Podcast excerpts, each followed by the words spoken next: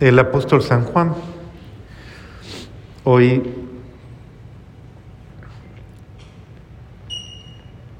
pone en claridad lo que implica ser cristiano, el ser del cristiano, o la esencia misma del cristianismo.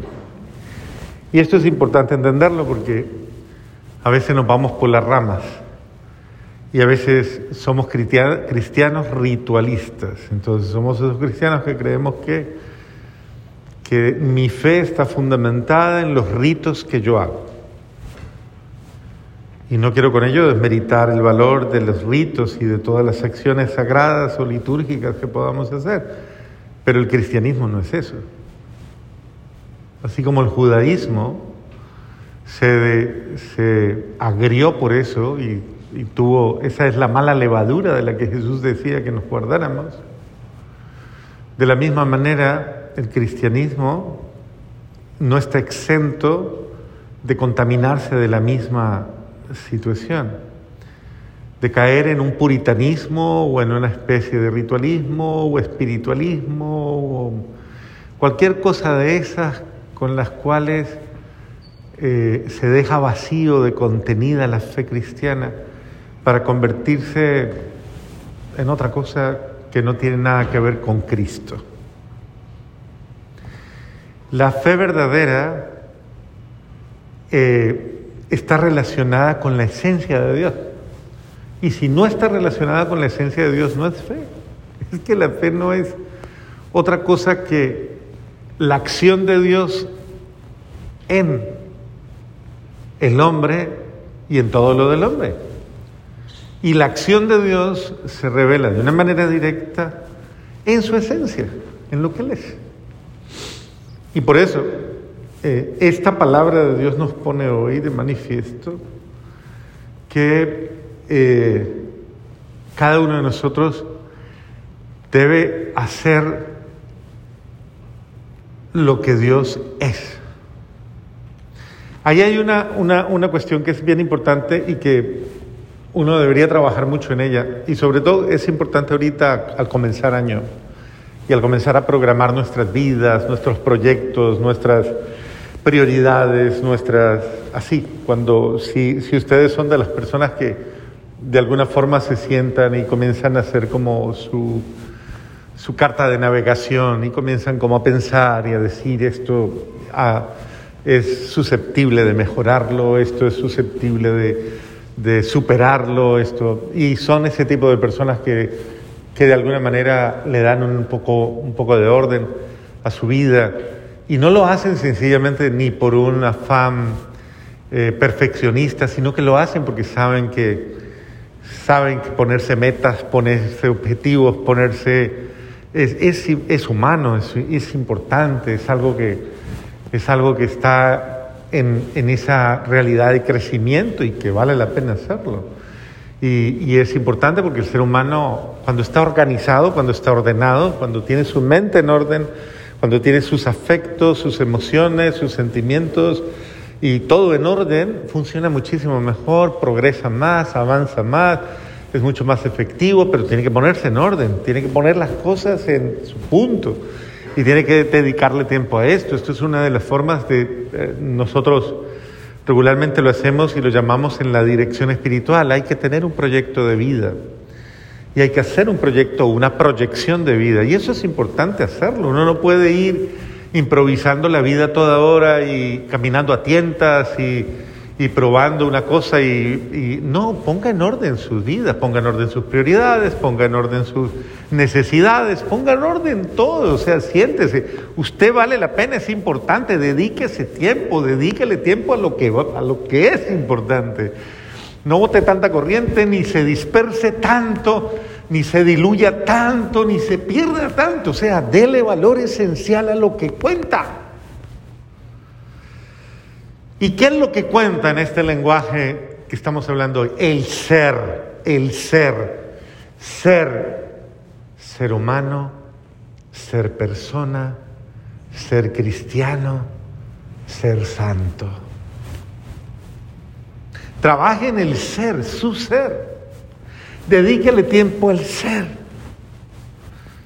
Y, y de esa manera usted comenzará a tener eso, cohesión, coherencia interna, fortaleza interior, comenzará a tener todas las ventajas y, y todo esto de que es el fruto de poner en orden sus cosas y de poner en orden de prioridades sus valores y todo lo que es verdaderamente valioso para usted y que lo que el Espíritu Santo le va revelando que a usted le haría muy, muy bien, le, le ayudaría mucho, le fortalecería, le incentivaría, porque el Espíritu Santo a cada quien le habla y le va mostrando qué es lo que le conviene y lo que no le conviene. Pero hay que estar atentos, escucharlo, leerlo, incluso conversarlo. Por eso es importante tener un alguien o con quien la familia, por ejemplo, es el primer vínculo, un alguien con quien compartir esos sueños ideales, esos proyectos, es. Eso es muy importante porque a la luz del Espíritu Santo nos vamos ayudando y vamos poniendo en común eh, esto para ir haciendo esa proyección de vida. Y es, por eso es bueno hacerlo personalmente y compartirlo. Y de esa manera nos abrimos mucho más a la acción de Dios y Dios nos puede mostrar cosas muy buenas que no se van a quedar solo en ideales, no se van a quedar solo en proyectos. No, no, no, no. Si usted verdaderamente lo pone en las manos de Dios y busca todas las iniciativas de ayuda y comienza verdaderamente a eh, muchas de estas cosas verdaderamente van a marcar un itinerario, van a marcar un ritmo de vida. Aunque al principio le cueste, todo comienzo es pesadísimo, todo comienzo es duro para todos en todo. Toda fase de entrenamiento requiere mucha más ánimo, mucha más atención. Uno a veces empieza bien y con buenas ganas. Y luego tiene que irle echando mano a ciertos recursos que también están ahí de la mano que es cuando pasa la emoción hay que llegar a la, al, al, concepto por el que lo hice, como a la, la noción. Y decir, bueno, pero ¿por qué estoy haciendo? ¿Por qué me lo propuse? ¿Por qué esto? Y cuando a veces juegan eh, eh, esto, hay que buscar ayuda y hay que buscar incluso quien me apoye, porque uno, uno solo muchas veces, como dice un dicho colombiano, una golondrina no hace verano. Entonces, a veces necesitamos un alguien que nos apoye y todo el mundo necesita ser apoyado, animado, impulsado. Eso es bueno, eso es importante. Ese es el valor de las buenas amistades. Tener buenos amigos que me hacen crecer. ¿Usted tiene buenos amigos? ¿O tiene amigos que le corrompen? Yo no sé, solo usted lo sabe. Pero sería muy bueno, y si tiene amigos que se quedaron en una etapa en la que no, como que no avanzan, pues usted no los critique ni los rechace ni los desprecie, jálelos, jálelos y dígale, no, no, no, pero venga, mejoremos, avancemos. Y, y en ese sentido nos vamos ayudando los unos a los otros y nos vamos impulsando. Mire Jesús cómo, cómo impulsó a los apóstoles frente a un reto, frente a una necesidad frente a algo concreto, frente a algo tan esencial. Eh, la gente tiene hambre. Lindo el detalle de los apóstoles, muy bonito. O sea, bonito el detalle porque había un gesto de preocupación. Pero parece que la preocupación no estaba del todo depurada. O sea, como que la cosa no estaba muy depurada. Ellos estaban con una compasión ahí medio cómoda, medio acomodada a un miedo. Y se lo transmiten a Jesús uy Señor, despache esta gente rapidito, porque demasiada gente, no hay comida, no hay nada, estamos en despoblado y...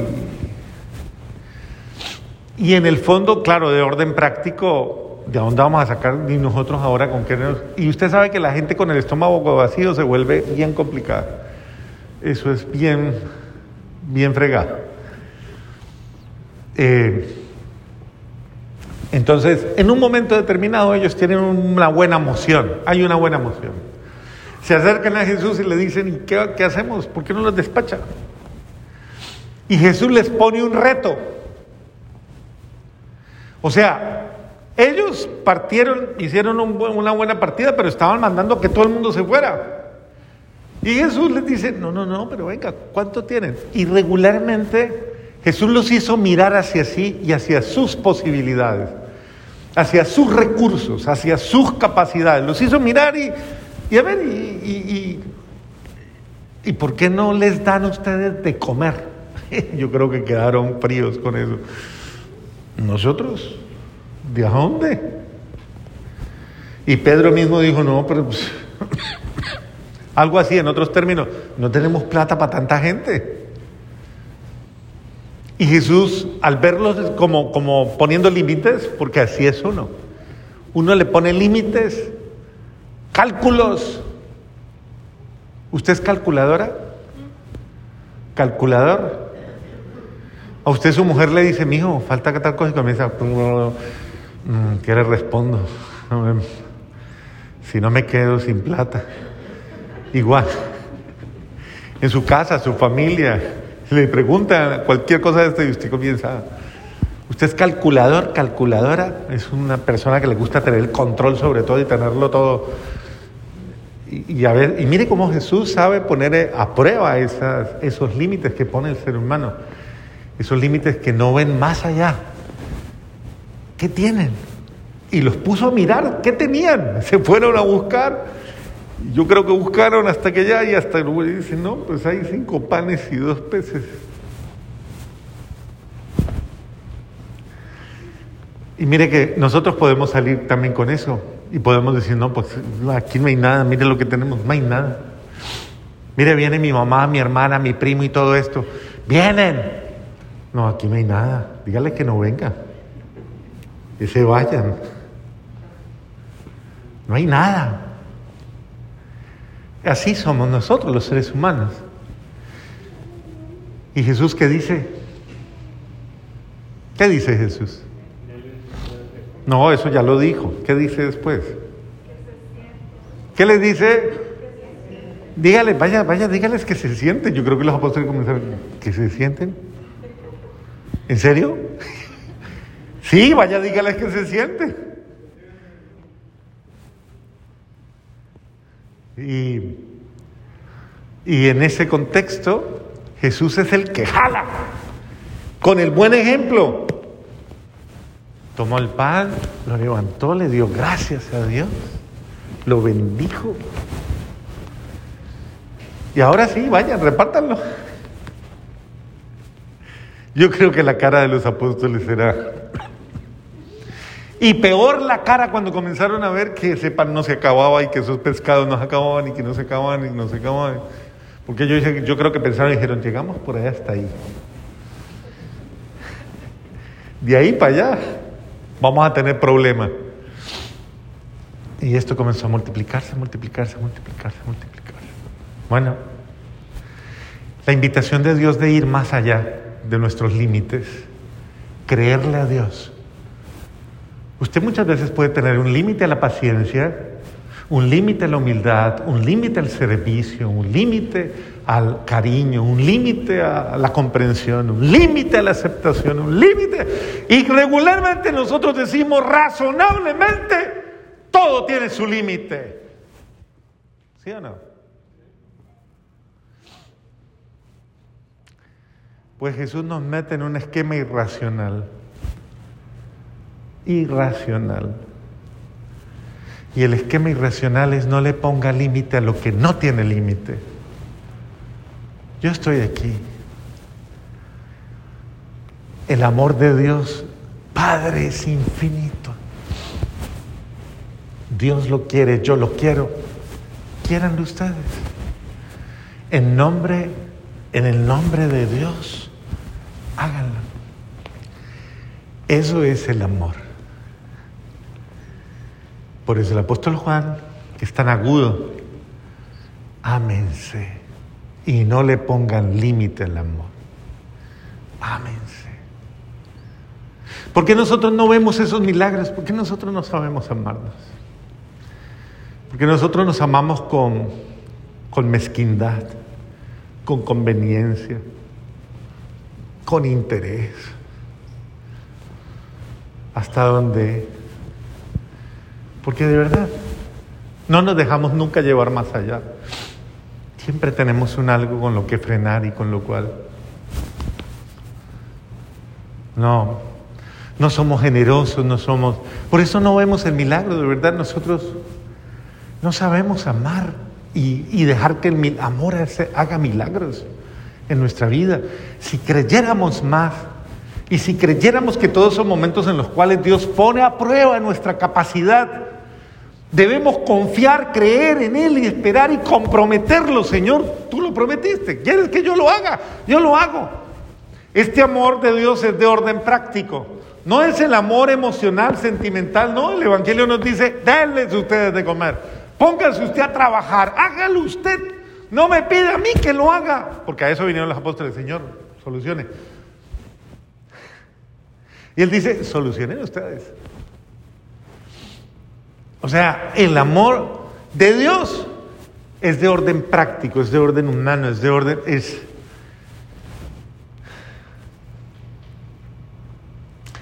Obviamente no, Jesús no lo hace solamente para saciar la barriga. Es mucho más que eso, la lección es muchísimo más grande. Y esa es la visión de una iglesia, es la visión del pueblo de Dios al que Él nunca dejará fallecer, desfallecer de hambre. El amor es, pues, una tarea, una tarea. El amor es verdaderamente eso, sí, un proyecto de, un proyecto de bienestar para todos.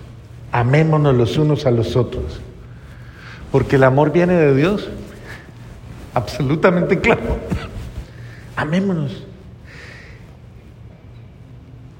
El, todo el que ama ha nacido de Dios. Y el que ama, ¿cuál, ¿quién es? El que corre los riesgos de amar. Sin límite. ¿Por qué le pone límite? Regularmente, y esta es una de las cosas curiosas que tiene la formación para la vida matrimonial, ¿no? La formación para la vida matrimonial de hoy día es, hoy día, por ejemplo, las personas comunes de la vida diaria no se plantean un amor permanente, un amor estable, un amor eh, definido, un amor... No, no, no, no, no. Probemos, miremos, ensayemos.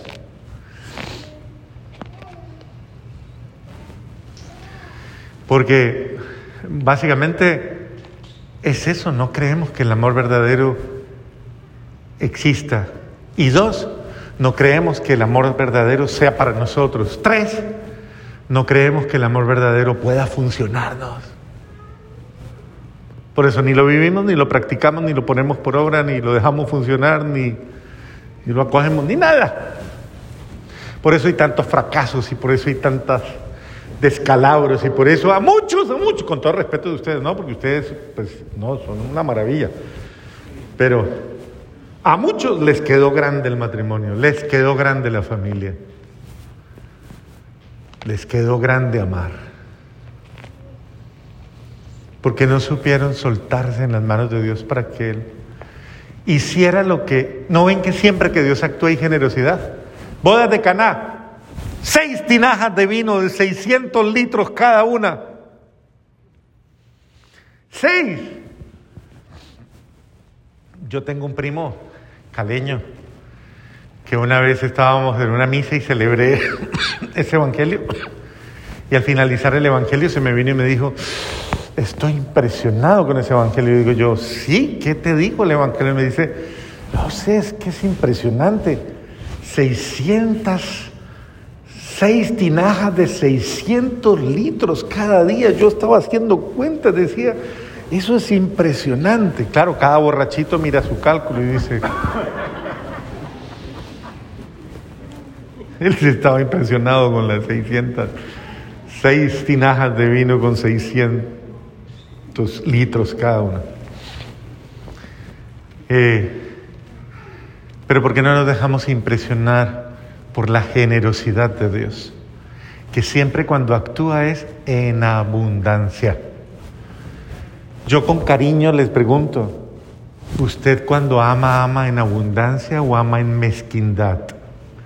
Por eso, tal vez, muchas veces el amor de nosotros no es un amor feliz, porque es un amor mezquino, un amor siempre que espera, un amor que siempre está a la expectativa de, un amor que, no sé, que está muy endiosado en sí mismo, muy en, enyollado, o sea, en el yo, ahí enredado en el yo, en el ego que no le deja funcionar.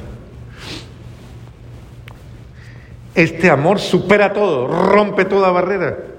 Por eso, todo el que ama ha nacido de Dios y conoce a Dios. Esto es grave y esto nos pone en un problema. Entonces, si yo no sé amar así, entonces, ¿cómo digo yo que yo conozco a Dios y que lo amo? Si yo no sé amar así. Esto es de orden práctico. ¿Dos y dos sí son cuatro o no? ¿O son tres? Bueno, si yo digo que yo amo como Dios me ama, con el amor de Dios, pues yo actúo, vivo, siento, proyecto con ese mismo amor. ¿Y por qué no con otro? Pues que mi amor humano, que mi amor... No, es que estamos frente al amor de Dios que amplía el horizonte. El amor de Dios por eso nos hace subir la escala para mirar desde arriba todo el panorama. El amor humano es mirar aquí mi cuartico, mi pedacito y ya. El amor de Dios nos proyecta. Por eso es un amor que no le tiene miedo. Ah, por eso no tiene límites. Entonces amémonos. El que no ama no conoce a Dios. Grave. Grave porque soy entonces un ignorante en el amor. Y soy un ignorante en Dios. Entonces debo aprender a conocer y amar a Dios como verdaderamente. El amor que Dios nos tiene se ha manifestado en que envió a su único Hijo para que vivamos por Él. ¡Wow! Sacrificó a su propio Hijo. Lo dio, no se lo ahorró, no lo guardó, no lo preservó, sino que lo expuso ¿Y a qué lo expuso? Nada más que la humanidad. Usted, le hago una pregunta de orden práctico. ¿Usted le entregaría a su hijo a la humanidad? ¿Se lo entregaría? Es de orden práctico. ¿Lo haría? A, a lo que los hombres quieran. ¿Qué tiene que hacer su hijo? Solo querer a los hombres y atenerse a lo que venga.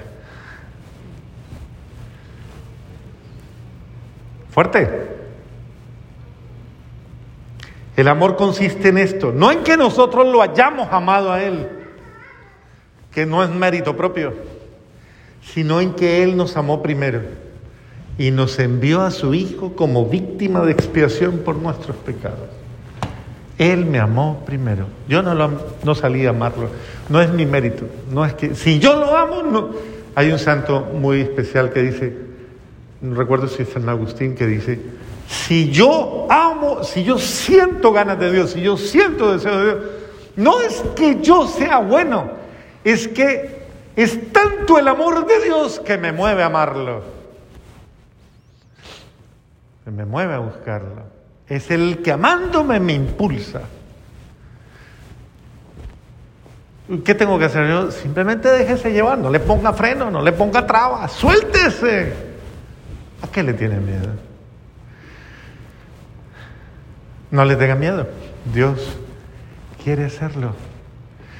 Permita que Dios actúe, permita que Dios sobre y verá milagros, como la multiplicación, verá milagros y podrá decir, bendito sea Dios.